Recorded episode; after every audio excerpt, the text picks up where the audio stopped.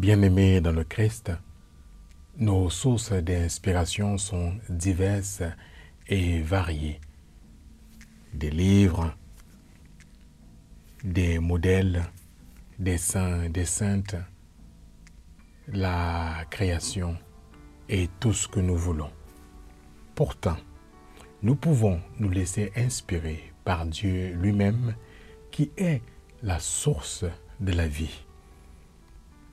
Bien-aimés dans le Christ, lorsque l'humanité se laisse inspirer par Dieu, elle révèle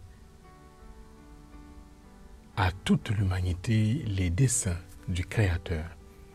Dans l'évangile de ce jour, Saint Pierre se laisse inspirer par le Père.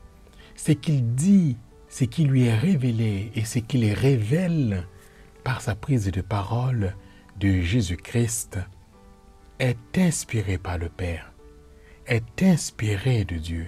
Il ne dit pas des choses qu'il a eu dit. Il ne dit pas ce que disent les autres du Christ. Il ne dit pas non plus ce qu'il a pris dans les livres, mais plutôt ce qui lui est inspiré par le Père.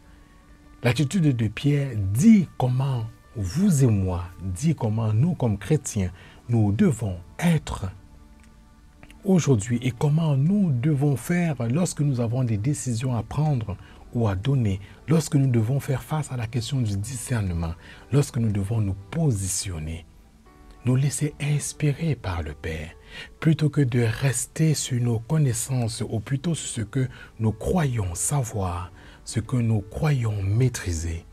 Oui, bien-aimés dans le Christ, se laisser inspirer par le Père suppose de nous une attitude d'écoute, une disposition intérieure à écouter, à s'abandonner à la volonté de Dieu, à lâcher prise, à ne pas faire des filtres, une disposition intérieure habitée par l'Esprit de Dieu, c'est-à-dire par une vie de prière, une disposition intérieure et totale.